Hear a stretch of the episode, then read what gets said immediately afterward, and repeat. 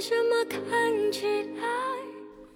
Hello，大家好，欢迎收听再见普西，我是阿柴。我是灰灰，如果他的人们大家可以在各大播客平台和微信公众号关注订阅再见普西。如果有任何想要一起讨论的内容，也请大家记得评论转发，也可以加入到我们的微信群里来。只要微信搜索“再见普西”的全拼，添加小助理就可以加入到我们的听友群。感谢大家的支持。为什么遇到的总是苦难的呢？我们在普西啊，就是迎来了呃二分之一的高光时刻。对有一位主播上电视了大 对，呃，一些大荧幕的舞台。嗯，全普西的骄傲。哦，对，全普西的骄傲是什么鬼啊？全骄傲的普西。我对我我甚至已经不太记得我们上期节目什么时候录的。然后我今天翻了一下，发现是那个中秋节啊，对。反响平平。啊，因为上一期节目的反响平平，我都没有什么更新动力。直到最近又有人开始催更，然后我才想起来啊、还可以再录一期节目。其实这一期节目我们很早就已经开始在策划中了，因为张辉接到这个 offer 接了很久啊。哦，首先跟大家说一下，辉辉最近有一些就是秘密行动，他一个人去录了一个综艺，跟我没有什么关系。对大家，呃，如果近期的话路过一些呃大悦城的外围，可以在大悦城的那个大屏幕上看到我们这个综艺的宣传。主要是看到张辉的美图，呃对，也有一些鄙人的影像资料啊、大概有三秒钟都是我。呃，大概会循环播放七天吧，也不多啊。大家可以在那个什么西单大悦城、朝阳大悦城、静安大悦城，呃，沈阳啊、成都啊、啊，杭州所有大啊悦城都有吗？对，好像十四个城市还是十二个城市的大悦城外面都在播，要播一个星期。大家可以去看一下。那借此机会呢，也是跟大家就是正式的宣布一下啊，就是我通过这个好物一百的知乎好物一百的微综艺就正式的出道了，欢迎各呃各位品牌方啊，可以就是投入一些预算在我们再见补习的这个知名播客上啊。啊，我们也会赠送一些权益，比如说一篇知乎的发稿啊，一些线下活动的露出啊，啊，都是可以参与的啊。说回来，其实张辉也不是 第一次来参加这样的活动，只不过知乎好一好物一百的这个活动逐年都在有一些更加精美，然后运营的更好的方向。其实辉辉之前去年的时候也参与过知乎好物一百的一个线下快闪，这个要不要跟我们分享一下？对，都不光是快闪的问题了，是先在线上啊，先对在去年的十月份，对再见普西进行了一波大规模的曝光，呃，大概这个漏斗也非常的强大，转化了就是几位 我们播客的听众，嗯，大家看一下我们的订阅量，而且是加入听友群的听众对，这个就转化就已经很，棒了。非常的不容易啊！因为去年的话，我就是当时在这个活动里介绍的我们的好物，就是我们斥巨资购买的这个罗德的麦克风。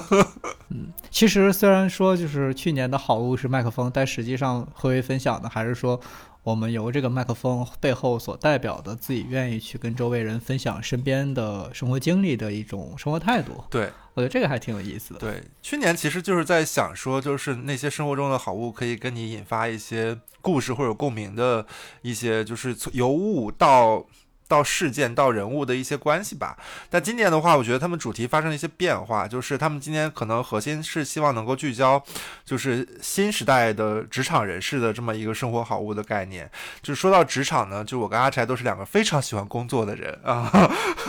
对对对，我们肯定会有 爱死对基于职场的一些好物的分享，一些意见的表达啊、正好呢，我们确实是最近两个人录制的，呃，主观能动性和选题的那个主观能动性都比较差啊，也再次感谢 知乎好一百的这个节目给我们送上了两个到手的选题。我们这次我参与录的部分是两个选题，所以说我们这个播客应该会分一个上下集的节奏。但至于上集跟下集差了多长时间上线，咱们就不得而知了。啊、我我相信赵鑫的剪辑能力，但是我我相信我会控制这个上线的进度，因为我我希望是下一次我们再更新的时候就是圣诞节前了。更新到明年的毫无一半。那不至于，那我们在演补习这个播客不就黄了吗？就是现在我已经在后台看到了很多品牌方的留言。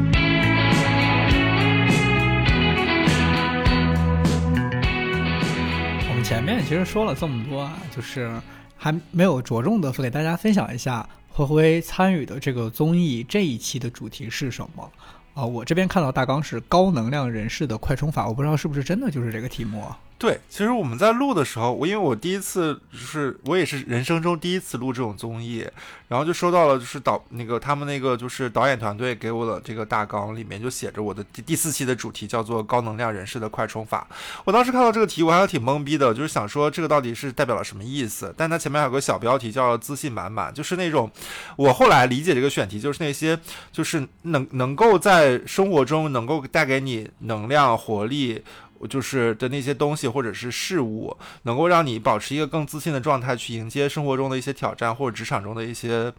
遭遇吧。我觉得可能是这么一个东西。所以说，就是我发当时也是带了这么选题和答案去参到这个节目的录制嘛。后来就发现很多嘉宾在聊的东西，其实就是我理解的这个东西。因为我发言顺序比较晚，我大概是在那里面第第二个、第三个发发言的，所以我大概能听一下别人在。说的故事是不是跟我差不多的？避免我跑题，嗯，并且就是我觉得，就是我我跟阿柴两个人其实是一个非常擅长，就是在不开心的生活或者工作里找到一些能够让自己回血的方式的。所以说，我觉得他比较适合我们把它拿到这里当一个在线补习的选题去跟大家分享。哎。说起来啊，我确实也适合，但怎么没有人邀请我呢？嗯，那就是我们在一些人脉的拓展上还是需要一些积累。但是说起人脉的拓展啊，我们下一期的节目太适合阿柴了，我觉得那期节目就应该邀请他去。但是很遗憾啊，就是希望明年的好一百的综艺录制可以邀请到我们的著名播客主持人阿柴与山海经。听到了吗，Vivian？对我们本来今年，呃，还是有希望能够邀请到这次好一百的综艺的嗯主制片人，好一百这个项目的主理人薇薇女士参与到我们的录制中，但是因为档期的原因，主播没有敲好啊，所以说我们下次再邀请她来跟我们进行一些分享。嗯，那我们来解构一下这个题目啊，其实快充法我可以理解，我想知道什么叫做高能量人士。其实我我理解就是那种就是让人感觉到这个人好像一直很有活力或者很有精力的一个人，就像今年今天我下班的时候在地铁上，我还跟我的同事，就是我有一个关系比较好的一个女生去跟她说，我说我今天看到就是搬家这个消息，我我光速把那个搬家日期截图发给了我的朋友，然后他就说就是觉得我分享欲还是挺旺盛的，就是感觉他们很多人上班或者是就是回家之后其实没有那么多要去跟别人聊天或者分享的欲望嘛，但是我。在跟他的对话中，我是一直会提到，就是我跟我朋友发了一个些什么什么东西，去跟他们建立了一些什么样的讨论。我觉得这这可能就是他们眼中一些那种永远保持活力或者有用永远有分享欲的人。我可能觉得这叫做高能量人士吧。听下来，就是高能量人士其实是快充法的一个结果。嗯，对，因为有了这些生活当中的调剂的呃方式，所以才会展示出来一个高能量的状态，是吧？我觉得这个面向的人群不是一个，就是比如在生活里或者在工作里疲于奔命的人，而是呃，我是觉得他们是本身就已经会调剂，呃，自己的生活跟工作的节奏，只是可能有的时候会需要一些更快速充能的方式，或者说这个事情对他来说是一个非常起效非常快的一个东西，能够让他在生活中能够去能够快速的回到自己原来。更舒服的那个领域里。那说完这个题目，我们其实也很好奇，就是你在这个综综艺当中分享了哪些生活的小经验？对我其实不太想说在播客里去跟大家分享节目里一样的，大家可以直接去知乎搜那个我的好物一百，然后这一期应该会有我分享的选题。我简单大概说一下，其实我当时选的好物就是我的网球拍嘛。然后，因为我这两年其实因为我住的小区的原因，再加上我其实喜欢网球这项运动很长时间了，但是其实连续的打球这个事情，嗯。嗯，没有一个长时间的习惯，但是从前年开始吧，就开始陆续的每周去跟教练去有对打。这样的话，你会发现，一方面就是感觉打网球这个事情变成了一个生活中非常固有的一个节奏。另外的话，其实我不知道，我我认识阿柴之前，其实是一个非常非常讨厌运动的一个人。所以说，就是我也找到了一个，因为就是我我觉得阿柴应该跟我的。那个接触里面就会有人问到，比如说我这么高打不了篮球之类的话题，我会我我个人是非常非常讨厌这个这个对话的，所以说你会建立起一个对这个事情的一个抵触情绪，但是后来你会发现，就是你这个身高也不是说这个生来就是只是为了打篮球的，你会在其他运动里也能找到一个自己的更擅长、更舒服的一个方式。我觉得网球就是我的一个解法，所以说当时是在里面去去用网球网球拍来作为一个好物的媒介，去跟大家表达了一下，就是说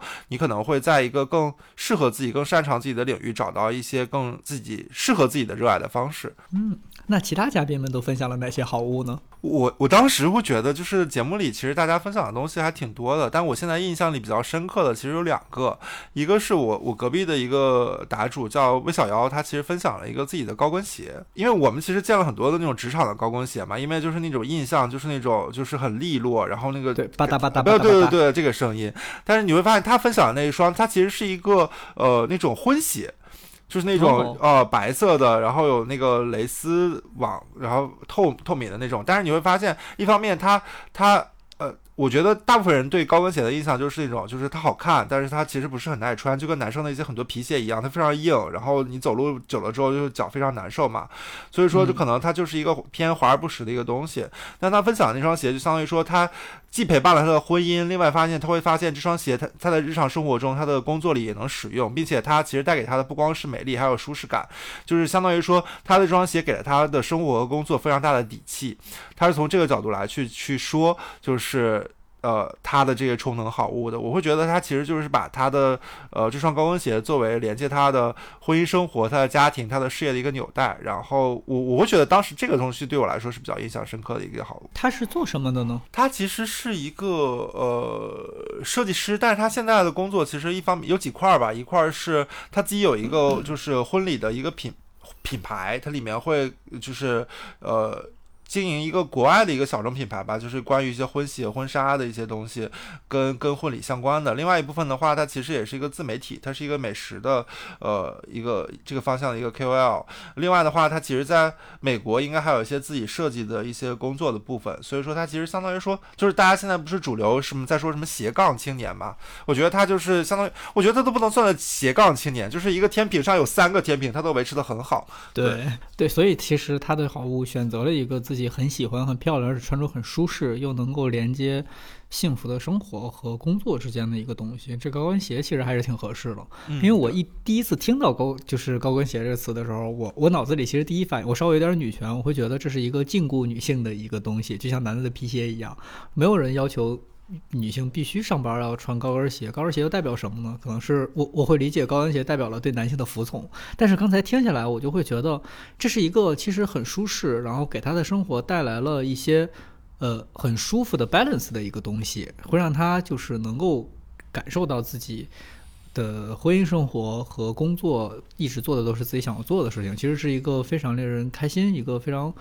非常非常正面的一个东西。对，我觉得很多人提到高跟鞋就会想到什么强强大的气场，会想到就是我觉得可能会想到那个什么穿 Prada 的女魔女魔头里面那些，就是看起来很利落，就是很很霸气很飒的职场的形象。但我觉得其实呃高跟鞋不不代表一直一直意意味的一定是强势或者是一些强大的气场。我觉得更多的是它能够让呃穿着它的人能够去散发就是一种由内而外的自信，就是他觉得这个美丽可能不光诞生于他脚底下这双高跟鞋，而相当于说他会找到一个更适合自己的一个呃自信的气场。说回来，我其实想问一下，就是这个他他的分享的好物是这个吗？那他生活的快充法是什么呢？其实呃，其实不是，就是我想说的，就是他他当时表达这个东西的意思，就是说，就是他他只要穿上这双高跟鞋，他就能找到在那当下的那个场景里的一个该有的一个状态。所以说，相当于说，就是你想想，就是你要你相当。相当于就是你的脚一踏进这个高跟鞋里，你能出现在那个职场那个环境里面，你就能找到一个适合自己的定位。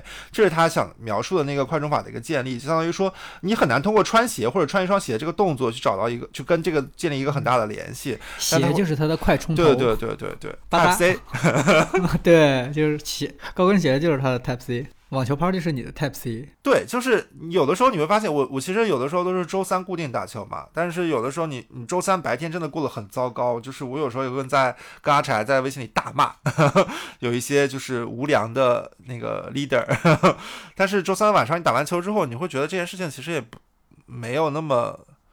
重要。就是说你你其实就把它忘忘忘忘的忘得远远的了。就是你会觉得，呃，这就是它不应该侵占你生活的部分嘛。我我也是想说这个，因为呃，在我们认识之前，其实我也很少去运动。但是我是什么时候开始运动呢？是我真的觉得自己的工作有一些糟心，我我我可能需要一份多巴胺，一份多余的多巴胺来调剂我生活当中的这些非常糟心的事情。所以那个时候，我们我记得我们刚认识头几年的时候，一般下下班之后都会去约一个 BC，就大概一个一个小时的一个大有氧。然后在在这一个小时里面，其实你就可以完全不用考虑你的工作，而且在这一个小时之后，可以这一个小时里，好像你的这些负面情绪都跟着那些汗啊，或者是在教就是在操台上的那个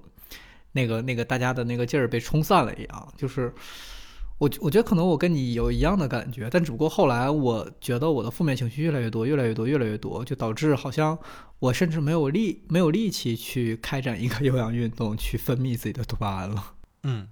因为我们其实，在聊这个选题的时候，因为阿柴没有参与到我们那个节目的录制嘛，其实我也挺想知道，就是在看到这个题目的时候，就是他是怎么，如果如果这个问题给到他，他会怎么去找到就是自己生活的那个快充那个物品到底是什么？我其实现在有点想不到，因为我在看到这个题目的时候，我其实想的不是好物一百的事儿，所以我压根儿没有 link 到自己的那个哦物件儿、那个东西身上。你也可以看到我的大纲的准备，其实都是一些关于生活当中的快充法，就对我来说比较管用的一些。因为我现在我在看到这个题目的时候，我脑子里想了一下自己什么时候需要被充电，什么时候需要被调剂，好像自己就是大多数的时间我比较荡的时刻都是因为工作。我不知道你有没有这个感觉，就是，呃，可能是因为工作的烦心事儿离我们更近吧。你小的时候可能会担心作业没做完，或者长大了之后又会担心找不到工作，现在工作了又会担心自己的工作怎么这么傻逼，怎么身边就是这些傻逼还不去死啊？然后我现在就是觉得自己大多数比较荡的时刻都是因为工作，所以对于怎么这个问题就变成对我来说就会变成了我怎么调剂工作当中的那些负面情绪。然后我其实比最近发现比较好用的就是去打扫房间。就是打扫房间其实是一个不需要动脑子的东西。你在打扫房间的时候，就是一方面可以不用动脑子，只干自己手头眼前可以看到的事儿，然后一方面在你干了这半个小时或一个小时之后，你会发现你的身边突然变得非常的干净，非常的整洁。就其实它是一个双重的快乐，而且不用动脑子。我现在发现不用动脑子是一件非常开心，就是令人开心的事情。比如说我之前在。大家都知道，我之前在一家工厂里，真实的工厂里去工作嘛。然后那个时候，我每天的工作其实并不是特别的复杂，然后但是也没有特别的简单，就是其实是一个也是需要动一点脑子，然后需要花一些时间才能解决的东西。我那个时候特别特别羡慕的工作，就是我们工厂里拧螺丝的那些工人。我我不是觉得人家怎么样，也我是单纯的觉得那份工作不需要动脑子，我只需要把。零件车上的东西拿下来，然后把它拧到一个固定的位置，然后我也不用干别的，我也不用管这车怎么样，我也不用去考虑这个这个零件零件如果拧的不好，或者说这个车如果造不好，它最后会导致什么样的后果，我需要去提前预知到这些东西，然后找到风险点去解决它，我完全不用考虑这些，我需要做的事情只是拧好这个螺丝，这是我当时非常非常羡慕的工作，所以我后来总结了一下，我觉得我好像大多数。嗯，用来调剂工作的办法都是一些简单的机械的重复劳动，然后 能够让自己就是就是立刻充上电。我觉得这可能都不是充电，是一个 防止自己把电卸得太快的一个办法。对的，但我发现有个特别有意思的点，就是我们其实刚毕业的时候，大家最鄙夷的工作就是那种重复劳动，就大家生怕自己的工作或者自己的生活陷入到一个重复的怪圈里面，就会觉得这样的事情、这样的生活很无聊、很没有盼头。但你有发现，你工作一段时间，就会发现世界上最幸福的工作莫过于这种，呃，日复一不用日的动脑子，呃，对，刚才其实阿宅说到，就是我们其实大部分就是为什么生活需要快充，大部分的时候是因为你的生活被工作 耗干了电量。因为我发现那些不工作不上班的人，他们其实还不太需要这种快充他们好像没有什么就是能低能量的时候，他们好像永远都是高能量。对，所以说就是就是一句名言嘛，工作是万恶之源。对，不上班的日子是最快乐的。就是一方面就是工作里面确实现在我觉得现在职场环境非常的险恶。就是为什么就是这次那好一百的选题都是围绕着新现现现阶段的一些职场人士，就会发现现在很多职业病，它其实不是完全是生生生理上的痛苦，而是一些人为塑造的一些环境上的影响，导致我们变得每个人的生活变得非常不适，非常非常非常的糟糕。对，就是包括我跟赵鑫最近这两天两周的对话吧，其实都会围绕着我们各自的一些职场里面的一些糟心的人，呃，进行一些发散和展开。对，我觉得就是我们在讨论生活快充法或者工工作里面的一些快充法的时候，先要找到就是我们两边 这个万恶的源头到底是什么。因为就最近阿柴也给我分享了非常多，就是他小老板的一些烦人的事迹。其实我也想进节目去听一下，就是最近他 老板做了什么妖。但是这个其实说起来，我感觉会占了很大的篇幅，就会觉得跟这期没什么关系，而且有点跑题。嗯，我简单描述一下，其实就是我我不太想给大家带来很多负面情绪的内容，但是我确实第一次遇到一些自己在线上管理当中的困难，就是我摸摸不清楚这个人到底在想什么。后来我跟张辉请教了一下，就是一个单纯的互联网卷逼，就是我不需要去想 他的脑子里是怎么想的，我还是就是坚定好自己就好。其实我觉得比较令我糟心的是这些地方，因为我现在到了一家新能源的汽车企业。然后，嗯，其实这边本质来讲还是一个互联网的企业，它并不像我们传统车企。传统车企的时候，其实会更更注重过程，对。但现在其实大家满脑子想都是结果，我如何能够最快的达到这个结果？所以这个时候就有很多卷这样的情况产生。什么叫卷呢？我现在理解的卷就是我们工作是不考虑优先级的，尤其不考虑人力的付出，其实就是完全无视人力的成本。我要把身边能看到所有的因素。都要就是百分之一百的达成，因为我我相信工作过，大家都会知道，说如果你身边有一百件事，你不可能把一百件事同时做到百分之一百来达成一个伟大的目标，因为这是不现实的。但是。我我理解到现在的卷就是我要用到百分百分之八百的力气去完成我身边一百件事儿，然后让他们百分之一百的达成，即便最后可能大家都没有达成的很好，而且我这个人精疲力尽，但我依依然要朝这个方向去努力，这样就导致大家永远的在这个洗衣桶洗衣桶里面去卷，去去无视自己的人力付出，去让自己的价值变得越来越低廉。我理解是这样。还有一个让我特别讨厌的点就是。就是他是一个非常容易焦虑的人，我不知道大家在工作当中有没有遇到这样的人，就是他在工作当中非常容易焦虑，他会远远的识别到二十天后会可能发生的一个小小的风险点，就希望在二十天前拉通八百个人跟他一起解决这个问题。如果解决不了的话，这八百个人也别想好好过日子。所以这样的人，如果他是你的。嗯，就是你的减一的话，你会非常的快乐，因为它可以帮你解决到很多的问题，帮你识别到很多的地方。但如果它是你的加一的话，那你的痛苦就会翻倍。就是我焦虑，你也要焦虑；我担心，你也要担心；我中午吃不下去饭，你也要吃不下去饭。我记得有一次我刚到这个公司没有太久的时候，嗯，也遇到了一个就是比较比较难克服的一些工作问题。但是我这个人是这样啊，这只是一份工作，不管怎么样来说，我还是希望自己能够好好。至少要好好吃饭，所以在中午的时候我就叫他一块儿去吃饭吧。他给我的反应让我觉得当下让我觉得非常生气。他他他看了我一眼，说：“你你还不上火吗？你还能吃下去饭？”我想说，这个公司明天就算倒闭了，关我屁事啊！就 就是就是就是我上火，你也要上火。且不说你的焦虑有没有道理，但是。但是我非常讨厌这种，因为我的焦虑，所以我要把焦虑传递给所有人，让所有人跟我一块儿去焦虑，这样就会导致一个问题，因为这样的人其实往往就会产生一些对于对于你的工作能力不了解而缺少很多基本的信任，因为他会不断的去焦虑自己这件事情完成的怎么样，你的这件事情完成的怎么样，这件事情未来的发展是什么样的，所以在焦虑的过程当中，就会我觉得就是会检验或者说是不信任身边大多数的人。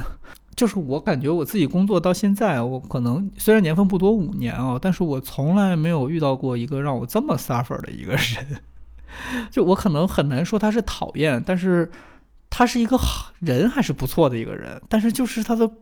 跟他在一块工作令我非常的痛苦，乃至我现在工作不到两个月，我就非常想要辞职。我前天的时候做梦。梦到我现在的公司变成了一个真实的血肉工厂，然后他们会把新员工的器官偷偷的，就是挖下来，然后移植给老员工使用。我在那个梦里的角色就是一个新员工，但是我不是被挖器官的，是别人被挖器官，我需要把这器官帮他藏起来。然后别人跟我问他的他的心脏，比如说他的心脏在哪儿，我就说我不知道。然后其实这个心脏可能是被我传递给别人了，然后他们最后要移植在一个老员工身上。我当时在梦里非常的焦虑，一方面呢就是觉得自己怎么能干这样的事情，这是一个这是一个吃人的事儿是吗？就是你相当于说把把人放在血肉工工厂里。另一方面焦虑就是我担心自己成为下一个被挖心脏的人。我我当天那个梦非常的真实，就导致我可能就是很早很早的时候就醒了，然后一直看着天花板，就好久没有睡着觉。我我好像没有跟你说。查理的巧克力工厂出了续集，阿柴的血汗工厂。真的就好真实，我就我脑子里想的都是，我闭眼睛就能看看到那个袋子里面装的那个器官往下渗血，然后我们就像踢皮球一样去传这个东西。对，好可怕！我醒了之后就觉得自己就是，嗯，我我可能需要好好调整一下自己的心态。对，我觉得这个梦其实就是一个告告诉你你需要生活调剂和充能的一个信号吧。对，就就是事实证明，他马上也找到了一一个 一个让自己回血的方式。就是我大概前天还是大前天，呃，凌晨一点多吧，我恰好也没有睡觉，不知道为什么，我我可能在刷剧，我就收到了他给我发的那个消息，说说他太快乐了。对，就是你，你知道吗？大概就是二十四小时以内，他才跟我说过，就是不想干了，呃，就是那个大骂他的傻逼领导，然后二十四小时以内就发来了，就是最真挚的四个字，我就能感受到对面的他，就是有一种就是呃就是略带微醺，然后在里面就是摇头晃脑给我打下了四个字，我太快乐了，对我那一刻感觉到的快乐是。由内而外的，对对，而且我其实给你发的时候是把一个小视频和我太快乐了一块儿发出去的，只是我那个地方信号不太好，视频没发出去，我太快乐了先发出去了。但是我看到视频之后吧，我感觉也是差不多的场景，只是没想到啊，就是稍微有那么一丝丝的区别，但是区别不大，并不大啊，只是一些人物和场景上的部分。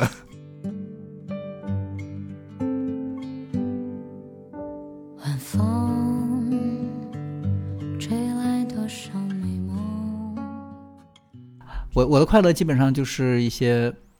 酒精的麻痹。我想听一听，就是首先我们我们听灰灰分享一些你有哪些生活当中特别糟心的经历。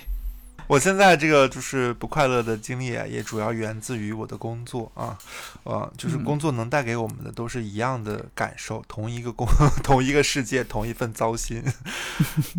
对我，哎，你我我记得我刚工作的时候，就是因为我跟灰灰同时换了工作，我刚到这个公司没多久的时候，灰灰跟我说，这帮互联网卷逼能不能死一死？对，就是因为我这次换的是，因为我跟阿柴就是对调了嘛。他之前的国企呢，是那种悠闲的，每天参加一些工会活动的，然后就是不怎么需要干活的，就是工作形象。结果，哎，我这边的老板呢，是一个来自互联网大厂的，想要就是在国企续命的一个卷王。就是相当于说，你知道吗？就是全公司都是一个那个零点呃零点五倍速的时候，他非要开两倍速，然后他有两副面孔，一副面孔就是刚入职的时候跟我们说，说你要跟上别人的节奏，你不能太快，你要在这里熟悉别人的工作的那个强度跟节奏，去跟他们达成一致。另一方另外一面就是每天催说，你问那谁了吗？有什么进展啊？怎么还没有回你啊？你快催一催。对，并且就是这个人，他没有什么朋友，就是他特别需要他的那个下属给了他非常多的，呃，情感需求的支持。比如说，他每天中午都要跟我们一起吃饭，然后每天，对，每天都要聊一些他他要聊的家长里短。比如说，举个例，举个例子，我一个同事去做了那个近视眼的手术，他也做了。他就会觉得全世界的近视眼手术术前、术中、术后都必须跟他那个是一样的。他的经验就是一个，呃，覆盖全全人类的经验。你如果做了一个近视手术，你不可以出现跟他任何不一样的，比如说异物反应啊，然后你的恢复周期也不可以比他的慢。就是如果你的经验跟他的经验对冲，就一定是你的问题。就是他是一个这样这样的人。并且他就是只聊自己想聊的和价值输出的部分，他不聊任何一些他不擅长或者他不想聊的部分，他会刻意把这个话题跳开，并且他跳得非常生硬。就哪怕这个同事正在说另外一个话题的时候，他会直接把这个话题插走，插回他之前刚才要聊的话题里。就是这个人非常的讨厌。我本来呢，在这个公司，我是七月份去的这个公司嘛。跟我跟阿柴同时在换工作的还有另外一个我们的好朋友，就是一直没有上过我们的节目，但是已经被我在节目里唾骂多回的黄佳媛女士。就是她那会儿呢，也是选择了一份嗯，就是横跨北京跟云南两地的工作。但当时工作给她画的饼呢，就是你可以两周在云南，两周在北京。啊，就是就我跟赵鑫对黄佳媛的认知呢，就是她是一个一半血统留着那个云南血的人啊，一些蘑菇啊。对蘑菇、松茸、咖啡叶都太适合云南，怎么觉得这个工作就是为黄家园而生的？结果他去了之后，发现每个工作都会画饼，这个工作也不例外。他去了一个月吧，这个老板就不太想让他回北京。他从一个呃北京和云南切换的一个都市丽人，变成了一个昆明的呃打工妇女。对对对对，采松茸女 啊。好不容易回一趟北京呢，又匆匆的被叫回了云南，这就导致了我们的黄女士啊，就变得非常的不开心。为了证明一下黄女士一些心情的变化，我特意找出了她朋友圈跟我的对话，来感受一下她当时的心情。啊，对，但黄女士呢，该说不说，她是一个非常擅长找到自己生活快充机会的人。她当觉得这份工作不如意或者是不想做的时候，她有一个制胜的法宝，叫做辞职。对，因为你知道黄教员在前面，就是他要离职之前，一直跟我说的就是，就是他很难理解，就是他的老板，就是就是也很卷嘛，一直用要用反问句跟他说话，然后一直要一些就是。工作的结果，他会觉得这个事情很糟心，然后他就提了离职。然后我看看他离职前说的那句话，但是他他他他他说他的老板在昆明哦，昆明这么一个城市里，晚上十点还要跟他打电话会，他就会觉得这件事情就是整个世界在他脸中崩盘了，就是一个你想说。在北京卷就够了，他现在在昆明也要卷。但是他辞完离提完离职之后，他就给我发了这么一句话，就说我昨天晚上摊完牌，睡了在昆明最好的一觉。对，就是就感觉这个工作就是跟他结偶之后，他就获得了就是自己生活中非常好的睡眠跟就是属于他的自由，并且从那之后，他开启了一个漫漫长的长达两个月的东南亚之旅。啊，赵鑫也有也有也有幸，就是围观了他在东南亚的一些就是人类行径啊。到现在还没回来吗？对，明天就是他回到北京的那一天了，也是我结束对他唾骂的那一天。但是你会发现，就是当你当你在工作里这么痛苦的时候，你会发现朋友圈有非常多人一直在旅行，你就能通通过他们的那个字里行间跟图片里面的那种呈现的人类生活该有的状态里面，找到一种觉得觉得。这样就是一个该有的一个就是生活充能的方式，所以说我会觉得就是如果我我今年没有在那个综艺上说的是网球拍的话，我会觉得旅行是一个我我我的生活比较好的一个快充的方式。对，嗯，虽然我现在没有这个机会，我觉得还挺好的。因为我最近看花园的朋友圈，感觉自己就在回血，就我都不敢想象我要是他，我得多快乐。对，虽然我每天都在唾骂他，但是我会觉得，就是他确实看到他的朋友圈，就感觉生活真美好。我也想辞职，对，就觉得我都不敢想象，如果我就是辞职了，我我会多快乐。我现在对，但是你不能，就是赵鑫说，该说不说，在工作职场环境里吧，还是有一些人类该有的理智的。你很难在他的生活生活里找到一些裸辞的痕迹，除了就是我们仍仍然记忆犹新的长春之旅。那次不也不是裸辞，那次只是我三月份签的 offer，要要要七月份入职。我是说长春回北京的这一段。哦，这段时间其实也不是裸辞，是我在辞职的时候，基本上已经面到第三面，在等 offer 了。真厉害，我们此时为赵鑫鼓掌。工作才是他的续命机。对，我的人生绝不会裸辞，但也不一定啊，说不准这个工作明天折磨到我，我就辞了。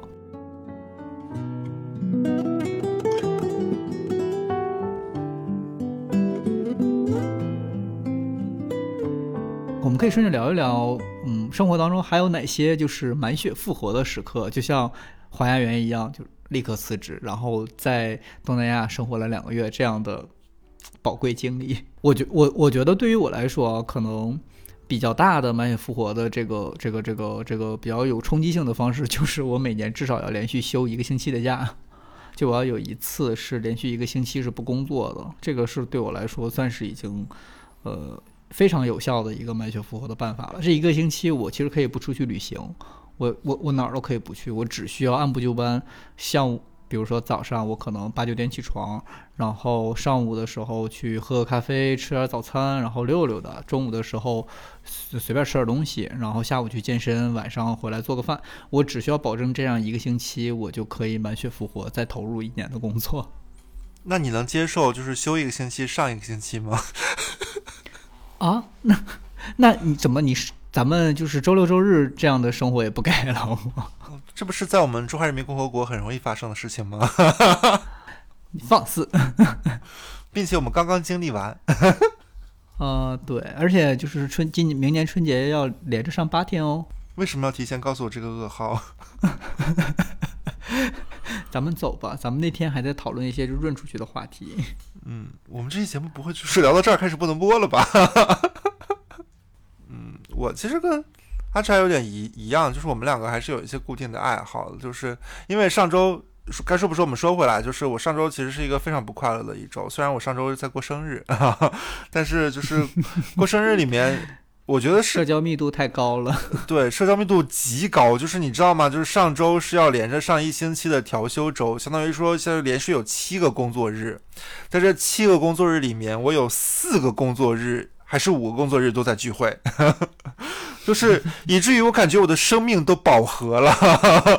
然后对于我来说，我的周末就休息这两天，我真是。家里面就是大门不出，二门不迈，就躺在我那张床上做一个北院张海迪。对，因为我周日的时候经历了一些人生当中的仓皇时刻，然后在我屁滚尿流的时候，我还问张辉说要不要出来跟我吃个饭。张辉犹豫了一下，说也行。我就我从这个也行当中 get 到了他并不想出门。对，就是我，我觉得，我觉得我就是一个反向充能的过程，就是我需要就是安安静静的躺在床上，等待我的那个生命复苏一点，要不然的话，我我感觉我就要死在这些社交的聚会里了。我我觉得有时候社交压力要比工作压力还要再大，尤其当就是连续七个工作日当中，你要连续四个工作日或五个工作日晚上都要有社交的话，这个太累了。对，本身我觉得就是跟朋友见一见、吃吃饭、喝喝酒是一个充能的方式。但是如果这个东西密度过大的话，我觉得躺平 就是一个很好的充能解决方案。我觉得张辉不一见得能看得出来。其实我研究生的时候，尤其是在我研一的时候，是一个学习非常非常努力的一个人。就是你可是通过考研考上的，你当然努力了。我等我考研的时候都没有那么努力过。我研一的时候有一个特别，我非常想去读个博。我研一的时候，不知道脑子哪个人筋搭错了，觉得自己非常热爱学习，觉得自己非常喜欢那个专业，然后我就特别想去读个博，我要去全世界最好的语言学大学去读博士。然后我研一的时候是在疯狂的学习，看 paper，然后学英语，那个时候在考托福，然后努努力力，努努力力，大概不到一年吧。我当时觉得自己筋疲力尽了，然后直到你那个托福分发现。就是出来之后，我就会觉得自己对不起这个结果。它不是特低，但是你会觉得我坑字瘪肚学了这么长时间，然后也没有就是达到一个特别惊艳的效果，我就会特别痛苦。然后那个冲击之下，我就想，就是我我我我就意识到自己十分十分需要一个休息。然后我那个时候特别果断，我就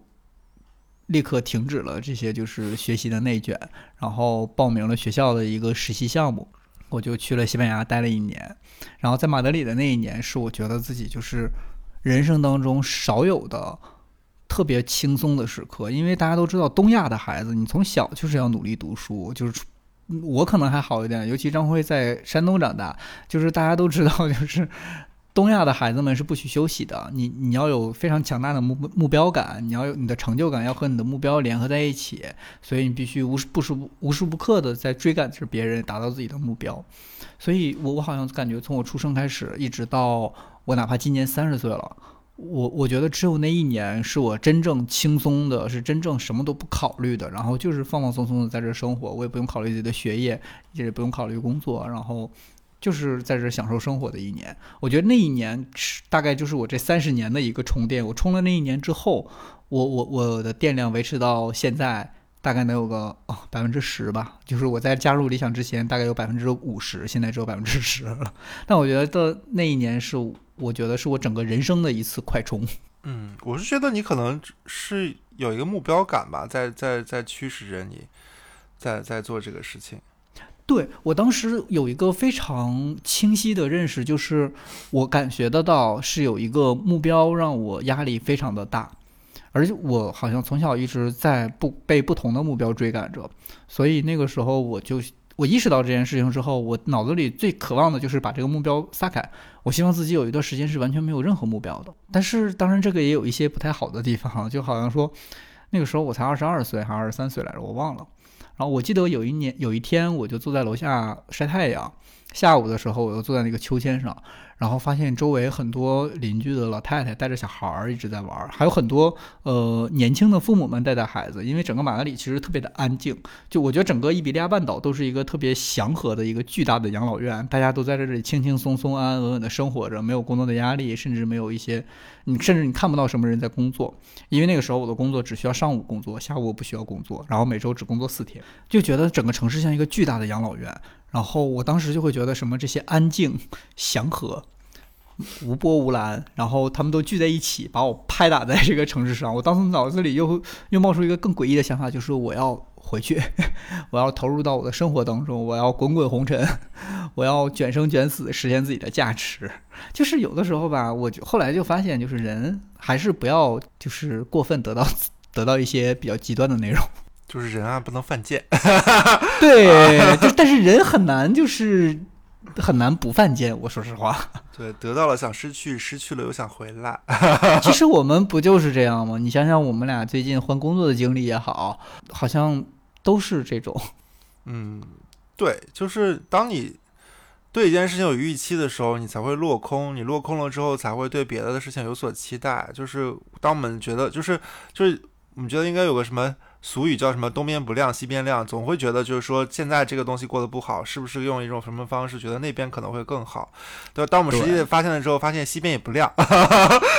对，就会发现东边西边其实都是不亮的。你亮不亮，只有你自己那小蜡烛。你走到那儿，你能把自己头顶那小蜡烛点亮就不错了。对，我觉得就是当当我们能清醒的认识到这个事情的时候，就会发现就是。我我觉得你也找到自己适合自己的生活的方式，就是你你是你要你要觉得就是最后点亮自己的一定是你你你你这个人本体，而不应该基于到任何一些别别的人、别的事物、别的工作上，都我觉得都很难去实现你所要的那种理想中的生活或者工作状态。就是刚才阿柴其实聊到，就是他他说他他。卷卷生卷死，卷到了马德里，然后 发现别人过的是跟他完全不一样的生活，我想回到中国卷生卷死，就是一他一直在拿山东举例嘛，我就觉得就是我我其实是一个相对来说在山东过得比较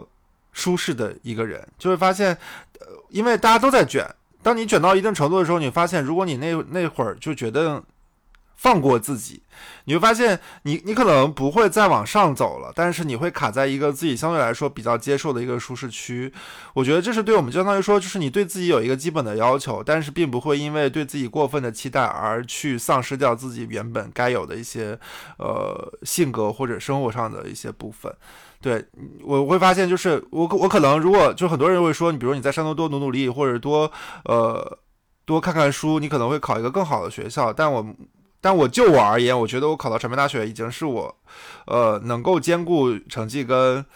生活快乐的一个综合的选项了。我觉得现在这个这个想法其实也贯穿到我现在的生活里，就是以及我的工作里。就是我我其实哪怕换了这份工作，我不开心，遇到现在说这些讨厌的老板，但我依旧不觉得，就是说我我如果此刻我没有离职，我还在那个就是就是他跟心脏只能一个地方跳动的那个公司继续。服务的话，我可能也并不能够感受到快乐，因为赵鑫知道，就是我那半年其实也没怎么需要工作，所以我其实感受不到什么工作的压力，但我依旧感受不到工作的快乐。所以说，其实工作快乐本身不来源于人事物，而是完全是你自己的意志。对，但你如果真的不换这个工作，其实你不会找到，就是说之前那份工作其实也并没有那么烂，但是你换了之后才会发现，哦，一样烂。我觉得其实挺有意思的。我们今天聊到现在，我会发现一个很有意思的一件事情，就是哪有什么生活的快充法，就是这些快充法其实都是在呃或长或短、或深或浅的就是让你跟生活暂时有一个和解，就是你不要去考虑东边亮了西边不亮的问题，就是你要你你你如果有那个心思，还不如想一想怎么去打一场网球，怎么去享受这。半个小时的运动，怎么去享受当下你现在选择的这个这个道路？不要去纠结另一件事情。我觉得可能大多数这些快充法都在教我们这件事儿。对，其实我一开始答到这个问题的时候，我其实也想发出一个反问，就是我看起来这个命题它功利性过强，特别像现在我们这个职场环境，就是要快速的要结果，也快速要答案。对，就是现在包括就是我我新换了手机嘛，你会发现现在全市面上，因为现在苹果不不卖那个就是那个充电头了，你要自己去买充电头。我发现所有市面上的充电头都主打一个事情，就是快充，就是能比如三十分钟能帮你充满百分之八十，或者是怎么样。虽然说就是现在。这个生活已经缺少了一些让你能够细水长流的一些解决方案，就是无论是工作也好，你的生活也好，哪怕我找到找到快乐的方式，都希望你能够快速的获得，缺少了很多那种，比如说我能够持久的、更更稳定的去获得能量的方式。所以说我其实我们刚才聊到这些，无论是旅行也好，然后呃那个就是网球也好，或者是阿柴的一些运动或者饮酒也好，它其实。不不主打一个说，我我用了这一次，或者我打了这一次，玩了这一次就能够获得一个生活的永生，而相当于说你要把它变成自己的喜好，变成自己一个就是稳定输出的一种生活的节奏，你才能去获得这个所谓充能的机会啊。那种那种短暂的快乐，并不能叫做就是那种，比如说说说句不好听的，就是那种跨年烟花放完了之后，它第二天的维港 照样都是一地的那个就是烧尽的那些就是灰烬跟残骸，就是你你不能靠这个活着，就是所以说我们在聊这个的时候，会发现很多人。大家聊的分享的东西都是那些就是看起来并不是急功近利的东西，然后尽可能让你摆脱这种所谓的目标感，那些就是驱使，一定让自己就是有有动力，然后嗯就是去去让自己看起来就是更更具什么，就是。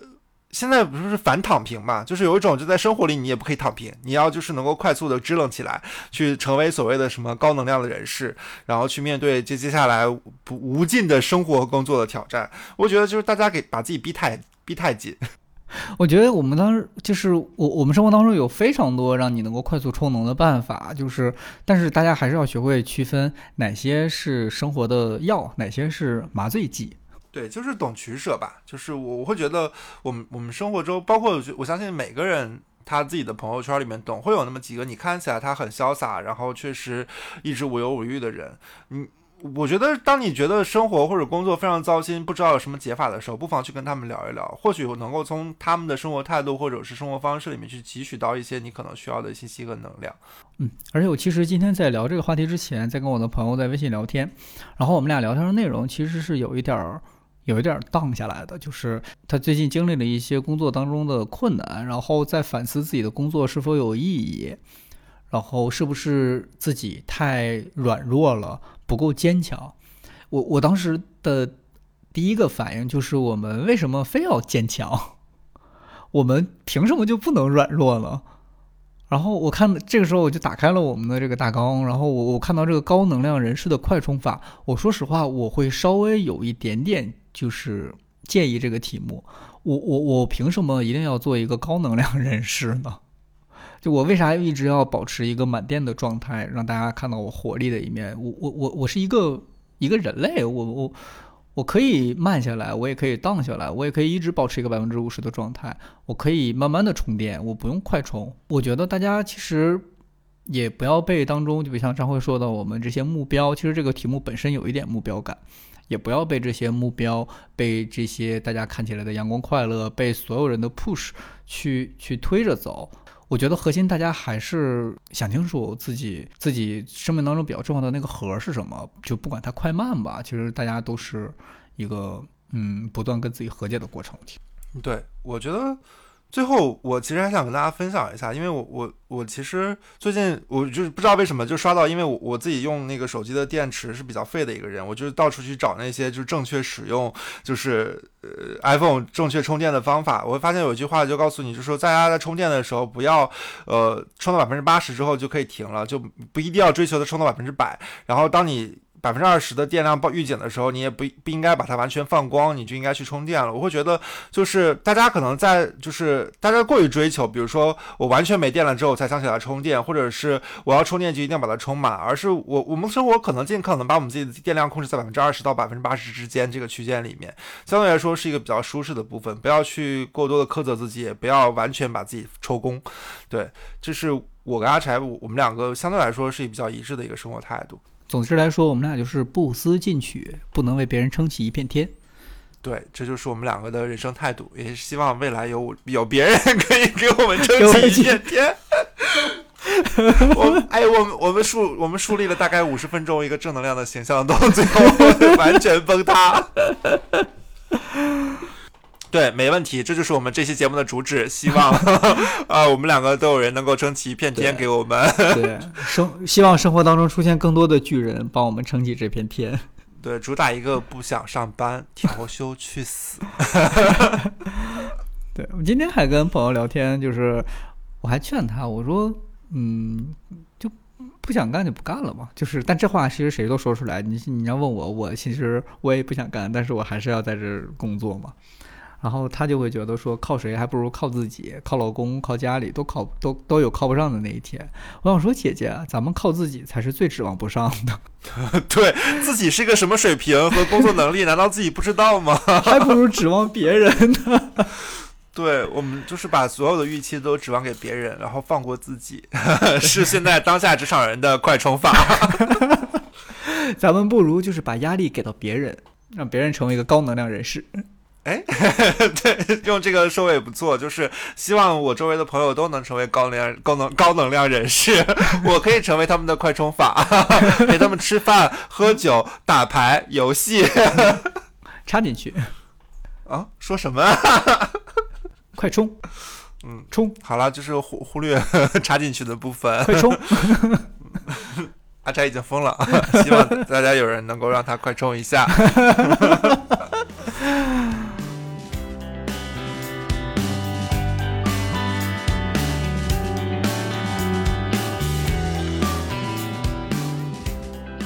今天节目就应该录到这里就结束了。最后要给大家插播一个广告，就是我的好物一百这个节目马上就要上线了，大家可以在知乎搜索我的好物一百这个名字，然后去呃查询一些相关的节目。具体是谁录的哪一期我就不说了，大家自己保有一个期待吧。嗯，这个节目搜索办法就是打开知乎搜索我的好物一百。好了，那我们下期再见喽，拜拜！相信不远就会见到啦，拜拜。世界已憔悴能不能别再嘲笑我？所有寂寞矛盾共存。